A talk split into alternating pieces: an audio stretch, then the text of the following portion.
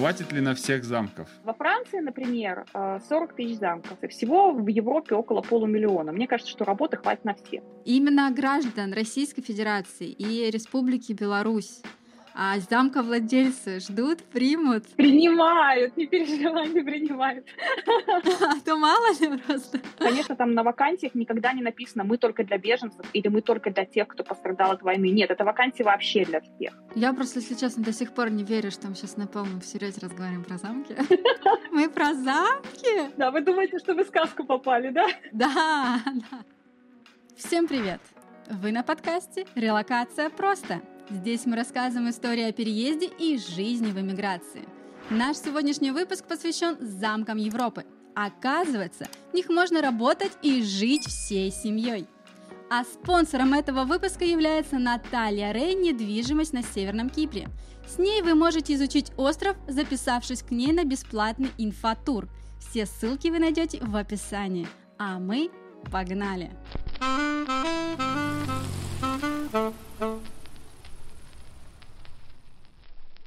меня зовут Наталья Маковик. Я уезжала из Беларуси, очень быстро собирала вещи, паковала чемодан. Поэтому вообще, что такое иммиграция и вынужденная иммиграция, знаю очень хорошо. И э, занимаюсь я с 2007 года различными замковыми проектами. Также я основала впоследствии Академию замковедения. Я консультирую владельцев замка о том, каким образом можно управлять своими бизнес-проектами прямо в замках. А в 2022 году мы вместе со студентами Академии замковедения решили открыть такой проект волонтерский по трудоустройству в замках Европы. В общем, идея родилась э, достаточно быстро. Мы думали, как мы можем в новых обстоятельствах помочь людям. Вспомнили, что замки — это всегда исторически а, были места, которые защищали людей от войн, от разбойных нападений, от эпидемий, от всего чего угодно. То есть там люди прятались, искали там защиту. И вот так родился проект по трудоустройству. Вы можете там и жить, и работать. Более того, не просто проживание одного человека, а замковладельцы обычно приветствуют, если целая пара приедет, целая семья приедет в замок.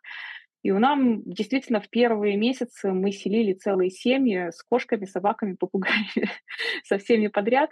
И это был такой невероятный вот момент. Мне кажется, что все сложилось. Но чем дальше я смотрю, тем больше понимаю, что на самом деле и, во-первых, в замках тех вакансий открывается все больше и больше.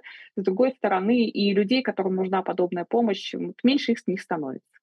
Это все-таки помощь или работа? Да, бывают разные варианты. Э, некоторые получилось так, что те, кто уезжали, вот одна семья, например, из Одессы, ну, точнее как, женщина с тремя детьми, с собакой с кошкой, а, приехали во Францию, точно так же к хозяину, к, к замку, и они там прожили полгода. В замке они впоследствии, например, не остались. Почему? Потому что детки в школы, садики, кружки, и замок был далековат от большого города. Но замковладелец предложил переехать семье в Нарбону, там, где у него в центре города старинный особняк стоит, и они переехали в центр города, потому что вся инфраструктура именно там. Иногда бывает, если это что-то экстренное, какой-то экстренный вопрос, то люди приезжают просто, чтобы пере, переждать. Вот такие случаи бывают. А, сориентироваться, посмотреть, почему я... Ну, я топлюсь всегда за замковладельцев, потому что люди, как правило, эти очень влиятельные, у них есть возможность найти какие-то контакты, все организовать. То есть это не просто кто-то, у кого нет никаких возможностей. Они себе могут материально позволить заботу о людях. Ну, а вообще конечно же, работа, трудоустройство с проживанием. То есть это не только благотворительность, это действительно профессиональная а, реализация себя, возможно, в замках. Причем интересно то, что обычно стереотипно считается, что замки нужны, знаете, мажордомы, батлеры и горничные. Ну, это, конечно, неправда. Ну, эти, эти люди тоже нужны, но профессии нужны самые разные. Кому-то нужны администраторы, кому-то управляющие, кому-то архитекторы, кому-то дизайнеры, фотографы, копирайтеры, СММщики. Ну, в общем, все, что касается вообще практически любой организации бизнеса, в замках зачастую очень много бизнес-проектов открыто, например, гостиницы, либо клиники, частные школы. А, вот э, и туда нужны и педагоги будут, и медицинские работники. Угу. А вот э, по поводу а, то, что я поняла, принимают а, замковладельцы беженцев, это, я так понимаю, э, ребята из Украины. Мы немножко в, таки, в другом положении находимся, и у меня вопрос, обычно он всех волнует именно граждан Российской Федерации и Республики Беларусь А замка владельцы ждут, примут? Принимают, не переживай, не принимают. А то мало ли просто. А вы знаете, да, это такой интересный вопрос. Вот я написала несколько постов о том, что для кого этот проект, и я написала, что это не... Мы не ориентируемся только на украинских граждан. А, уезжаю сейчас из России, из Беларуси и из других стран. Конечно, там на вакансиях никогда не написано «мы только для беженцев» или «мы только для тех, кто пострадал от войны». Нет, это вакансия вообще для всех. И вы знаете, я всегда призываю, какой бы вы национальности не были, какой бы паспорт у вас не был, а, рассказывать личную историю.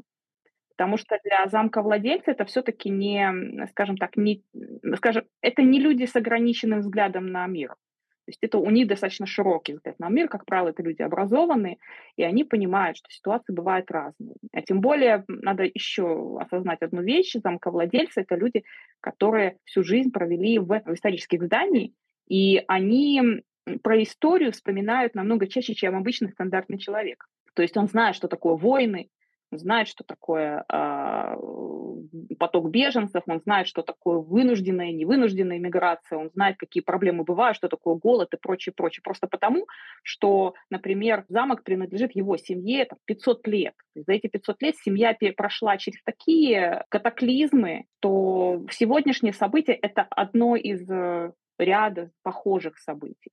Поэтому с ним намного проще замковладельцем, с моей точки зрения, общаться. Но с точки зрения документальных документов тогда перейдем, а, потому что э, у, у ребят из Украины у них свой статус. Да, да, им проще. Гражданам России все-таки нужна виза, и это нужно пройти а, много огонь, воды, медные трубы, особенно сейчас, чтобы ее получить. То есть замковладельцы готовы поддерживать на пути к получению, так понимаю, рабочие визы они могут помочь. Да, рабочая виза. Обычно идет речь о рабочей визе. Это стандартная процедура, точно так же, как и э, при любых других случаях, если вы устраиваетесь на работу в какую-то компанию, придется пройти через долгую вот эту процедуру получения визы, но замковладельцы — это люди, которые легально берут на работу, согласны заключать договоры. И опять же, если правильно э, преподать себя, правильно подготовить резюме, мотивационное письмо, рассказать свою личную историю, к чему я всегда призываю, то э, замковладелец это как раз-таки обычно тот человек, у которого есть контакты есть связи, и он, по крайней мере, может то есть это не просто кто-то с улицы по знакомству что-то оформляет, но его слово что-то значит. Да, конечно же, попасть э, к замковладельцу под крыло – это очень хорошо. В наше время очень хорошо. Получается, можно устроиться удаленно. То есть пока у меня визы нет, въехать я в страну не могу. То есть весь процесс собеседования и, так сказать, согласия могу это все сделать удаленно. Да, да, именно так. А вот у меня вопрос. А хватит ли на всех замков? После этого выпуска как все рванут. А, да, а во Франции, например, 40 э, тысяч замков со статусом памятника. И немножко больше, чем 40 тысяч без статуса памятника. То есть это только во Франции. Ну, около 100 тысяч замков. То есть то, что они называют шато. Но они словом шато называют и винодельческое поместье, и замок, как вот, знаете, как, как крепость с нашей точки зрения, с башенками, и дворец они шато тоже называют, ну и усадьбу тоже называют шато. То есть шато очень много во Франции. Всего в Европе около полумиллиона. Мне кажется, что работы хватит на всех. Иногда у нас есть объявления, а, а, когда особенно перед началом сезона у нас были объявления, когда набирали целые команды, там были там, несколько десятков человек набирали. То есть это все. Например, открывается э, отель, на сезон, и вот нам нужна целая команда. Либо после реставрации, когда открываются замки, их отреставрировали, сейчас открывается какой-то проект, и там тоже берут команды, там до сотни может тоже доходить специалистов. Ну, там, конечно же, большое количество на такое неквалифицированная рабочая сила, то есть горничные, там, сторож и прочее, прочее. А есть и высококвалифицированные работники. Ну, я так предполагаю, что, наверное, наши с вами слушатели будут скорее на управляющие административные какие-то специальности. Но там должен быть определенный уровень языка. А они будут спрашивать языковые сертификаты? По-моему, в Германии так там вообще и для визы нужно языковой сертификат показывать. Насколько... Ну, замковладельцы, они хозяева сами себе. То есть какую они, какое они требование к себе, к вам предъявят, вот такое предъявит. Я на самом деле призываю очень часто людей, которые вот прям поняли, что вдруг услышали слово замок, и сказали, «А, все, я точно, вот я понимаю, теперь я хочу работать в замке. Я вообще призываю просто подавать, э, писать. И очень часто замковладельцы так и пишут, если вы видите себя в моем замке, вот напишите по такому имейлу, предложите свои услуги, предложите себя, а мы посмотрим. Я призываю просто вот э, в любом случае писать и говорить, вот у меня такая квалификация. Более того, вот русскоязычные почему-то стесняются, те, которые владеют русским языком, того, что они русскоязычные. На самом деле то, что вы русскоязычные, у вас выход автоматически на определенную целевую аудиторию, которая и есть русскоязычная. То есть то, чего большинство замков э, не имеет. Они вы, обычно, если французский замок, они ориентированы на французов. Если на немецкий, то на немцев а на огромный поток людей русскоязычных, которые живут, э, ну, я сюда всех отношу, буду относить и украинцев, и русских, и белорусов, но те, кто понимают. То есть огромное количество людей, не только новоприехавших а, или будущих приехавших, но и те, которые там живут 10 лет, там, 8 лет, 5 лет и так далее, их э, вообще за границами России, Беларуси, Украины живет больше 100, 100 миллионов. А в Европе, ну, конечно, меньше может быть число, но тем не менее это огромная целевая аудитория для любого замка. И если предложить себя как человека, который специализируется на новой целевой аудитории, который может привлечь еще к тому же целевую аудиторию, то есть русский язык на самом деле является выгодой. В общем, проект «Релокация просто» может претендовать на роль привлечения целевой аудитории. Для замка владельцев. Обращайтесь. Мы готовы. Так, да, Мы открыты к сотрудничеству, да? Ну, слушайте, ну, а вы представляете, это как это невозможное волшебство. Я просто вспоминаю вот эти страшные все первые там месяцы, когда люди вот в этом ужасе куда-то там едут, куда-то что-то, документы у кого что есть, а потом через несколько недель звонят, а представляете, мы сегодня проснулись, а мы, мы, оказывается, теперь живем в замке. То есть это абсолютно, ну, это как в Гарри Поттере по волшебной палочке. Это действительно раз, и у людей полностью поменялась жизнь, и причем а, качественно настолько, что это примерно так. Я даже боялась, или я боялся об этом даже мечтать, но теперь я живу, моя семья живет в замке. Это просто, по-моему, невероятно. И если бы, если бы не вот эти прекрасные истории, то я бы, может быть, и действительно отошла от этого проекта. Но вот мне так нравится наблюдать, когда люди реализовывают вот это свое желание. Волшебство. А насколько эти замки находятся вдали от цивилизации? Очень интересный вопрос. Вообще, исторически замки строились, конечно же, в поле, на горе или на горе, так, чтобы, ну, то есть на, это были фортифицированные сооружения, которые следили за тем, следили, чтобы никто не напал. Но впоследствии, когда уже а, с эпохи Средневековой мы переходим ближе к Ренессансу, то замки превращаются в резиденции. Как показать, что вот я такой крутой замковладелец, я же аристократ, у меня же титул теперь есть. Ну, замком же имели право владеть только привилегированные особы. Простой человек не имел права, нужно было лицензию специально получать. Вот, и так как этот вот замок стоит, нужно было этот замок обслуживать. И поэтому большинство людей, вот крестьян, они старались селиться куда-то поближе к замку. Я, извините, что такой урбанистический экскурс в историю делаю. Но я просто показываю к тому, что на самом деле замки, как правило, находятся в центре какого-то селения. Это не хутор, который стоит где-то там далеко, и цивилизации никакой нет. Конечно же, замки имеют электричество, отопление, то есть газ очень часто есть и вокруг еще какая-то деревня, как минимум, как правило, городской поселок. Ну, зависит от, от, от, от былого статуса замка. То есть если это было герцогство, то центр герцогства и так далее. А на отшибе, может быть, вдали от цивилизации стоять разве что какое-то поместье, вот именно как э, усадьба, поместье, какое-то хозяйство. Но даже если представим себе, что это так и есть, то в Европе, по сути, такие расстояние 15-20 километров, если до ближайшего мелкого города со школами, клиниками, супермаркетами и прочей инфраструктурой, там полицией или там, почтой и так далее. То есть, ну, там, не знаю, если сравнивать э, с километражем в Москве, то доехать за 15 километров до большого торгового центра, по-моему, это не очень много. Но, в принципе, замки, они стоят в центре чего-то. Угу. Угу. То есть в замок можно реально устроиться семьи с двумя детьми. То есть если муж устроится на работу а, в замок, то примут э, вместе с проживанием и жену, и детей. Они всегда приветствуют, чтобы было так, чтобы э, муж с женой работали прямо в замке, в интересах замка. То есть они обычно пишут, мы приветствуем, чтобы это была пара. А, Причем, например, бывает как, как для низкоквалифицированной, так и для высококвалифицированной рабочей силы. То есть бывает так, что там, муж может быть маркетологом, а жена в отделе продаж работает. Комбинации могут быть самые разные, и замки приветствуют. Замковладельцы любят очень, когда семьи приезжают. Дети тоже понятное дело, что если семейная пара, то там будут дети, как правило. Вот. Но замковладельцы очень любят э, семейные пары, потому что для них это стабильность. Вот нет ничего хуже для замковладельца, если им кто-то скажет, вы знаете, вот, э, вот ну, а вдруг завтра все изменится, я обратно домой поеду.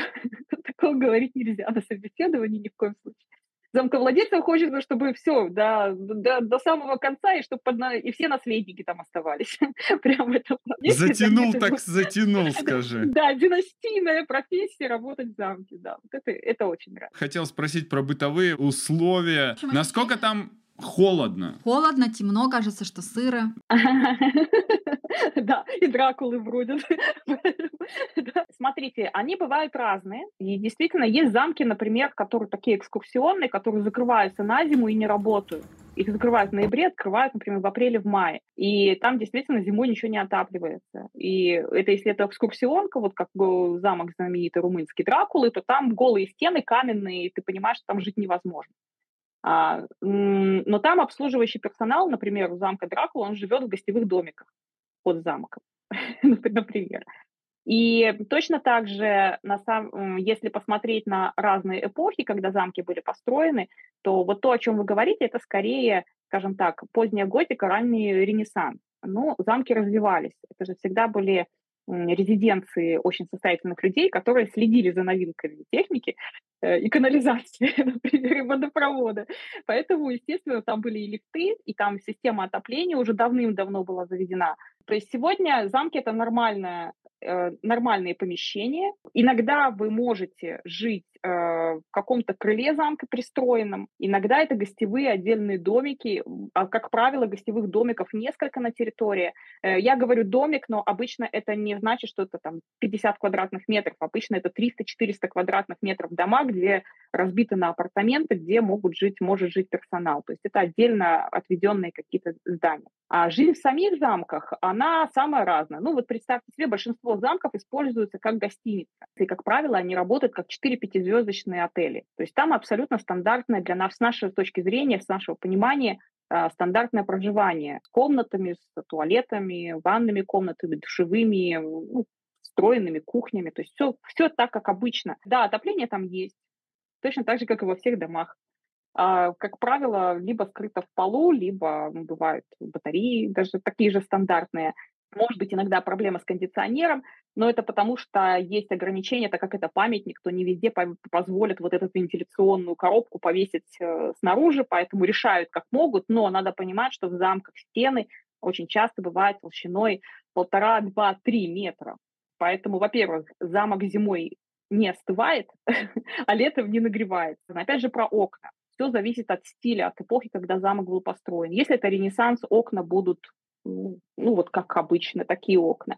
Если были реконструкции позже, в неоклассицизме, то там, конечно, окна будут большие. Где-то могут быть даже французского, ну, типа там, э, снизу до, до верха. Все, все это зависит от конкретного эпохи, и поэтому можно, конечно же, выбирать, в том числе, там, если вы боитесь призраков, то вот заранее лучше поинтересоваться, не появляется ли кто-то.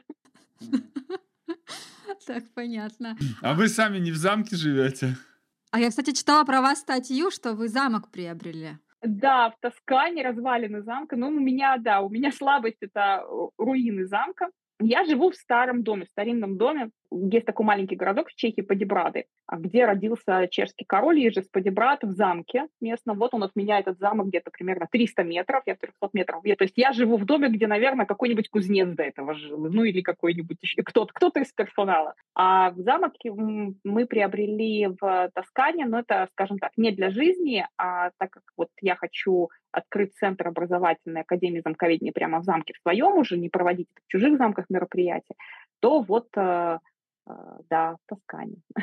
А какие вообще направления более такие, как сказать правильно, не то что популярны, а более, не знаю, доступны, реалистичны из всех стран, вот устроиться, поехать, найти там э, общий как-то разговор с замковладельцем и вообще обустроиться? Ну, вообще сейчас вот такой сезон, когда замки открываются, все. То есть туристический сезон начинается, то есть сейчас очень большой вообще спектр, кто нужен. Нужны и э, временная работа, сезонная подработка. Это прекрасный вариант для тех, кто, кому хочется просто вот э, хотя бы как-то зацепиться, приехать, а там уже развивать карьеру, например. То есть вот это хороший вариант. Э, очень много нужно управляющих и администраторов и менеджеров. Огромный спрос на тех, кто умеет выстраивать э, отдел продаж, коммуникацию с клиентами. А сейчас э, мы как раз, на, ну, вообще замковладельцы, они достаточно консервативные люди.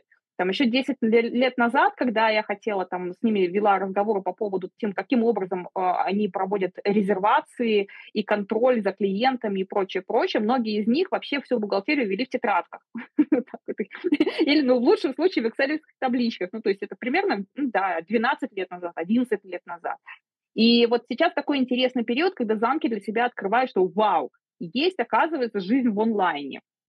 Да, то есть вот как бы вот для них это прям новое открытие. И сейчас им нужны люди, вот они не смело, например, публикуют, а если вы умеете работать с соцсетями, мы будем рады вас видеть в своем, коллективе, например. А, сейчас, а не только сейчас до них дошло, что им хорошо, например, сдавать свои номера можно. То есть до этого это, это было не престижно. А, сотрудничать с Airbnb и с Booking. То есть до этого замковладельцы говорили, фу, это же для обычных гостиниц. А теперь уже понимают, ну, Airbnb, например, очень плотно с ними работает через организации ЮНЕСКО, замковладельцы. Сейчас вот в прошлом году они прям начали с ними работать. Есть огромная ниша, которая, возможно, будет тоже интересна нашим, а, нашим специалистам, экспертам. Огромная ниша замковладельцы только-только начинают понимать, что такое онлайн-бизнес. Причем не только не столько через систему резервации, например, Э, во время пандемии там один-два замка только догадались, что можно делать онлайн-дегустации вин. Они этого не, ну, как бы не доходило. То есть большинство же замков, они стоят на виноградниках. У них очень много вина. То есть э, такой простой проект, как вина по подписке, который уже давным-давно, по-моему, все интернет-магазины уже освоили, то что посылайте своим клиентам там ящик вина, и пусть они открывают когда-то. То есть вот э, только несколько замков сообразили, что, оказывается, пока люди вот закрытые в своих квартирах сидят, им можно вина просто продавать и говорить, а приходите к нам на дегустацию. И вот таких вот продуктов вот в сфере онлайна, ну, ну, они, замки еще не дошло до них, что можно вот там проходить. Например, уроки этикета преподавать, языковые курсы преподавать. Но все это из замка. Вот то, что они в замках делают, то же самое можно делать в онлайн-образовании. То есть всегда нужно смотреть, чем замковладелец занимается. То есть у них э, гостиница это один из типов самый популярный. То есть все, что касается развития гостиничного бизнеса, все, что касается организации конференции B2B сектора и сотрудничества. А если это сельское хозяйство, то там уже там своя специфика. Если это образовательный проект, своя специфика. Ну, в общем, очень много такого. Сейчас э, открывается много ретритов. Нужны тренеры, йога, вот все, что с этим связано, нутрициологи и прочее. А, во Франции огромный запрос на, опять же, сомелье, и все, что связано с кухней, кулинарией, с шефами, повары, вот все с кондитеры, все, любые люди этой специальности, очень большое. Всегда много вакансий висит э, на такие Я думала, там самое большое количество этих специалистов, в принципе. А да, но большинство, наверное, самых-самых специалистов французов предпочли бы где-нибудь в Париже работать, что там зарплаты могут быть какие-то, может быть, с точки зрения. Не всем хочется уезжать э, в замок и там жить. Для них это такая обыденность для французов. Для нас это романтика. Ну да, да. А такой у меня вопрос. Допустим, специалисты среднего уровня, э, уровень владения английского языка, либо у кого-то более продвинутый, и все и нет, ну и русский, понятно. И все, у него есть какие-то шансы попасть в замок, но на, по своей специальности. Не зная, там, например, французский, немецкий. В таком случае я всегда рекомендую искать замки, где владельцы явно иностранцы. То есть, если вы хотите прям во Францию, ищите там, где владельцы американцы, например, либо швейцар, либо еще кто-то. То есть люди, у которых, которые понимают, что нужно говорить на другом иностранном языке. Это нормально. Точно так же, когда м, попадаются специалисты, которые вообще ни на каких иностранных языках не говорят, кроме русского, я им говорю, ищите русских владельцев. Вот, например, во Франции эм, Шато де Сали, это принадлежит ребятам э, из Питера, по-моему, они. А у них там, э, они давно его купили, этот замок, не помню, сколько лет назад, они там открыли такую школу шатология. И это что-то вроде летних лагерей для детей и взрослых, то есть куда можно приехать, и образовательные программы там какие-то идут круглый год. Там, там вообще иностранный язык не нужен. Там нужен русский язык, потому что владельцы русские, и, соответственно, слушатели тоже русскоязычные. Это тоже такой интересный случай. То есть вот, вот так можно работать всегда есть возможность. Если, если прям замки горят, там вот очень, очень хочется замок, то всегда можно найти вариант, где вы будете востребованы, найдете свое место. Да, вот вопрос. Э, вы говорите, ищите там иностранцев владельцев, ищите русских владельцев. А я думал, что у вас есть какой-то реестр этих владельцев. Э, кого-то я иногда рекомендую, иногда достаточно легко найти, потому что они дают интервью, либо давали интервью. И не обязательно на русском, конечно, языке. Вот, например, если вы русскоязычного ищете, то можно, э, хотите во Франции, то вы просто на французском языке в Google новостях вбиваете там русские владельцы купили французский замок. И все. И в каких-то новостях обязательно вы найдете. Где-то в местной прессе обязательно эта новость была напечатана, и все. Вот вас название замка, идите разговаривайте. Это несложно. Это такая очень легкая детективная работа. Но меня вот интересует, то есть, смотрите, а, эти замковладельцы, они не задумывались об, э, ну, так сказать, интернет-среде. Скорее всего, потому что у них интернета, наверное, не было. Или он плохой? Была такая проблема. Вот.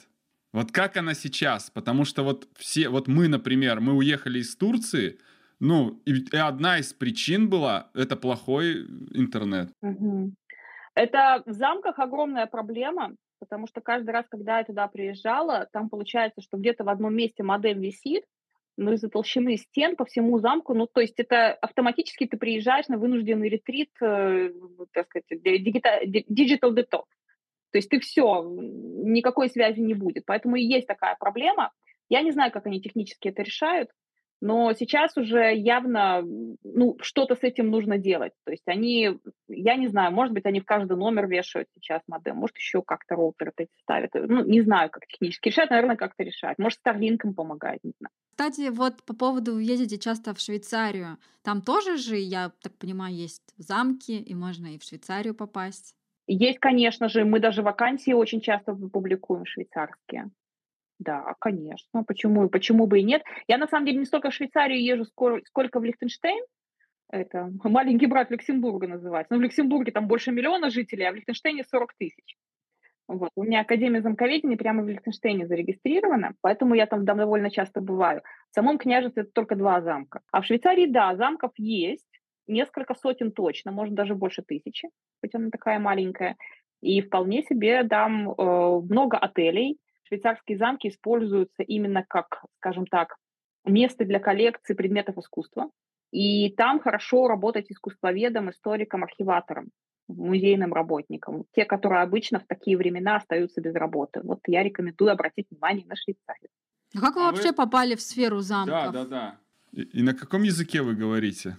А, я говорю свободно на чешском, на английском, немного на немецком, ну, когда вспоминаю немецкий язык. Так, как я попала в сферу замка? Вообще все началось еще в далеком 99-м году. Я была студенткой, я приехала в Чехию на Рождество. И э, надо понимать, что это был такой период, когда м, я прошла через аресты в Беларуси. Я была, меня арестовали после демонстрации против Лукашенко в 99 году. И вот то, что рассказывали в 2020 году, все ужасы арестов, пыток и прочее, вот, ну, все то же самое было со мной в 99-м, просто тогда соцсетей не было, и друг другу никто ничего не рассказывал. Вот, и я в таком подавленном состоянии, исключенная из университета, естественно, меня исключили из университета с четвертого курса, прошла через там, весь этот ужас, там, там подобное. К счастью, меня не посадили на годы, вот. И вот я приехала в Чехию, на Рождество меня правозащитная организация с журналистами меня пригласили. В общем-то, думали, наверное, что я тогда уже попрошу, попрошу убежище, я не попросила. Вот. И один из журналистов как-то говорит, говорит, слушай, говорит, так интересно, а давай мы тебя свозим к моему знакомому, он тут замок недавно купил. Чего, говорю, замок купил? Он кто? Принц, король, так что? Миллиардер, кто? Он говорит, да нет, говорит, у него панк-группа своя, ну, никому неизвестная. Я так, панк? И замок. То есть для меня это было такое какое-то столкновение абсолютно несовместимых вещей. И вот я, я говорю, а что, то есть замки у вас покупаются, продаются? Ну, то есть в моей парадигме замки это либо музеи государственные, либо там, где там королева Елизавета. То есть либо так, либо так, все, больше ничего. Между этим ничего не может быть. И так я узнала, что замки, во-первых, продаются, покупаются, и что-то там еще можно делать. Вот. И у меня просто было бинго. Вот я как студентка сказала, боже, я хочу заниматься замками, это же круто, я их буду покупать, я их буду красиво оформлять, а потом перепродавать. Все, я придумала бизнес, осталось только заработать кучу миллионов. Так. Как я себе придумала, посидела, посчитала и поняла, что, ну, мне надо закончить там университет, высшее образование надо получить, много миллионов заработать. Ну, годам к 60 я начну заниматься замками. И вот просто ходила с этой мечтой, то есть все знали, что Наташа сумасшедшая мечтает о замках. Ну, вот примерно такое было, пока мой муж не сказал, э, говорит, слушай, говорит, если ты к 60 годам хочешь сделать замковый бизнес, ну, вот в таком, в таком масштабе покупать замки, ремонтировать и дальше с ними что-то делать, то тебе уже надо сейчас что-то думать. Вот просто вот просто начинать с этими замками как-то общаться, какое-то взаимодействие придумывать. Ну а так как я вышла замуж не за олигарха, а за журналиста беглого, то пришлось как-то так свой бизнес-план приспосабливать реалиям, и я открыла агентство по продаже замков и дворцов. Ну, я подумала, что как риэлтор инвестиций мало, но я уже смогу в этой сфере работать.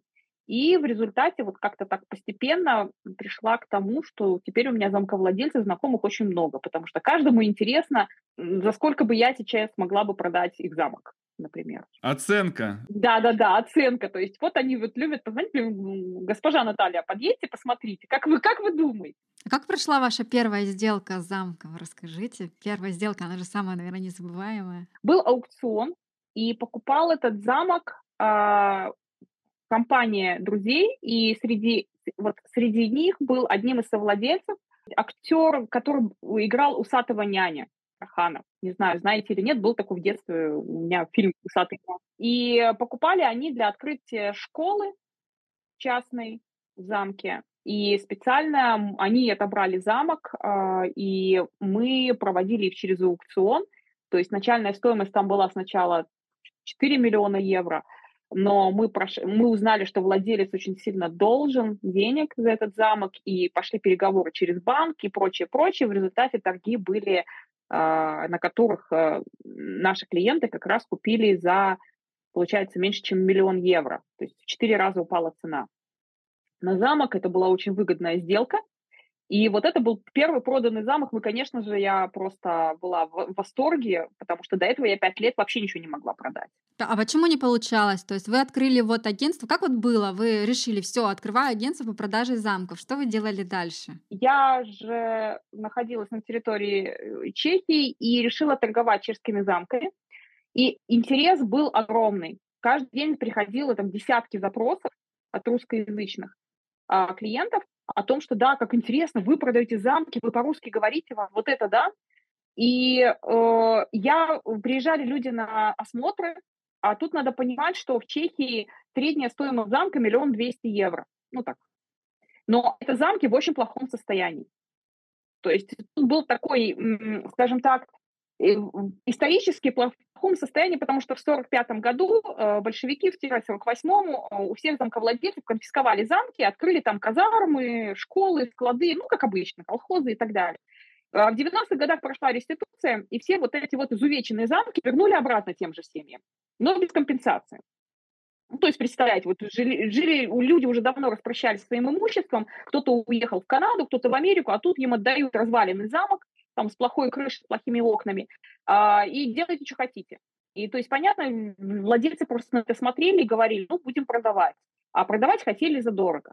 В результате сложилась такая ситуация. Вроде бы люди приезжают э, посмотреть за, за миллион, у них есть миллион, чтобы купить замок. Они приезжают, но там какой-то ужас, потому что по сравнению с Францией, во Франции, например, м- замок за миллион – это вполне себе, вот приезжаешь, живи еще и там, не знаю, несколько десятков гектар виноградников. Я поняла, да, в этот момент вот именно тут получилось так, что ожидания чешских э, замковладельцев, которые продавали свое имущество, они были слишком большие. И не, не, не сообра... они не сообразили, что, например, да, чехи, которые хотят купить чешский замок, у них выбор среди чешских замков. Понятно, они могут согласиться, но иностранец, он выбирает между Чехией, Францией, Италией, Германией, Великобританией. То есть он, понятное дело, на таком, э, при таком сравнении на рынке исторической недвижимости Чехия жутко проигрывала.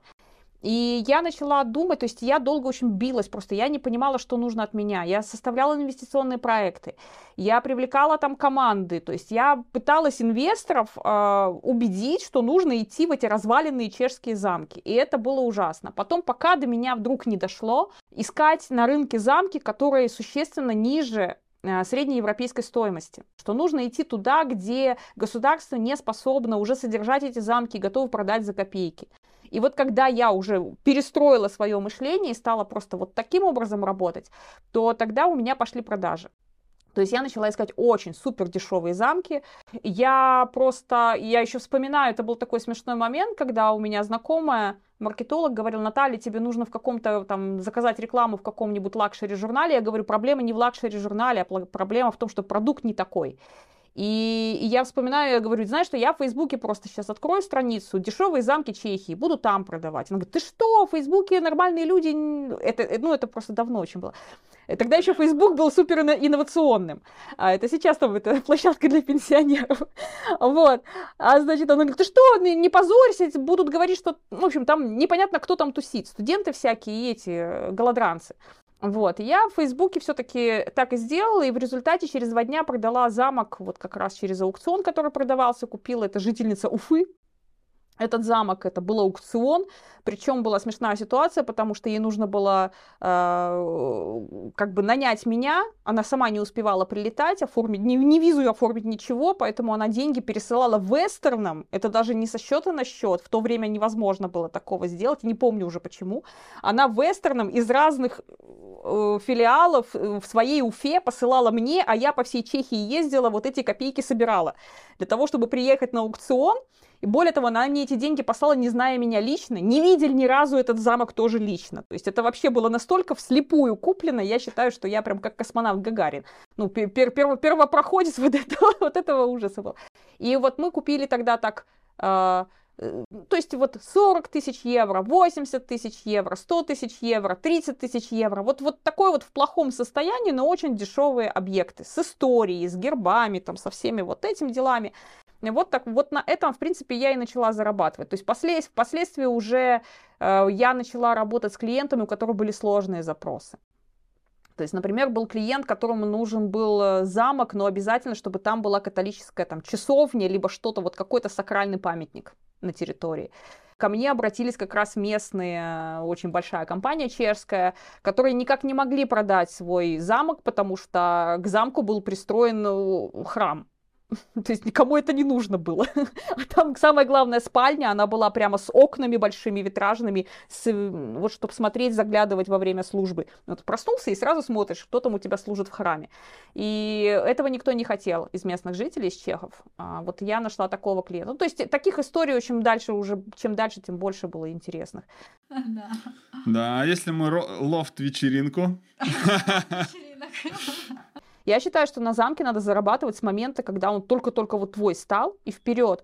Потому что проведение э, модных показов, фотосессий, свадеб в развалинах. Это, это спрос огромный, просто нужно все оформить. Более того, ты, вот я проработала э, как э, в, во французском большом проекте, французы делают Д'Артаньяны, они скупают руины и распродают их по акциям ну вот просто как акционерное общество по акциям, купи себе, стань совладельцем замка за 100 евро.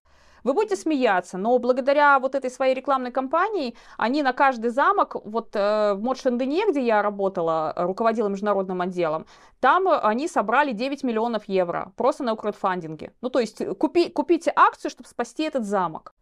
И у них таких пять замков. То есть вот зарабатывают, что, плохо что ли? Ну, ничего плохого нету. Замечательно. Впоследствии они сейчас открыли там ресторан, а, открыли домики на дереве, ну, знаете, ну, то есть ну, такие вот, где можно жить, то есть там 70-метровые апартаменты, люди снимают, селятся, очень интересно смотрят на развалины. То есть вообще не обязательно, не обязательно прям сразу брать и вкладывать туда большие-большие деньги. Вот у меня тосканский мой случай будет как раз такой. Я хочу показать, а, в Европе очень много разваленных, заброшенных замков, и я хочу этим примером показать, что не бойтесь идти в эту историю, покупать замок за символическую сумму и что-то там делать. То есть это не обязательно, что вы потратите все свои сбереженные деньги. Нет. Можно весело, совершенно спокойно открывать бизнес. Это такой же стартап, просто надо э, инновационно смотреть на любой вопрос. Поэтому я думаю, что думайте об этом, все будет хорошо. А если замки нравятся, то подписывайтесь просто вот на телеграм-канал, там вакансии бесплатно. Я прям даю прямые контакты э, на замковладельцев, на замки, где нужны работники. Вы можете сами им написать эти письма и Переезжайте в свое удовольствие, будете сопричастны истории, оставите след в истории. А если же вы предпочитаете более классические инвестиции в недвижимость, то рекомендуем вам присмотреться к недвижимости на Северном Кипре и записаться на бесплатный инфотур к Наталье Рей. Обо всех подробностях жизни на острове вы можете посмотреть в выпуске на нашем канале. Надеюсь, этот выпуск был полезен для тебя и ты не забыл подписаться на наш канал. Также приходи к нам в телеграм-канал, в нем ты найдешь еще больше полезной информации. И помните, вместе релокация. Просто.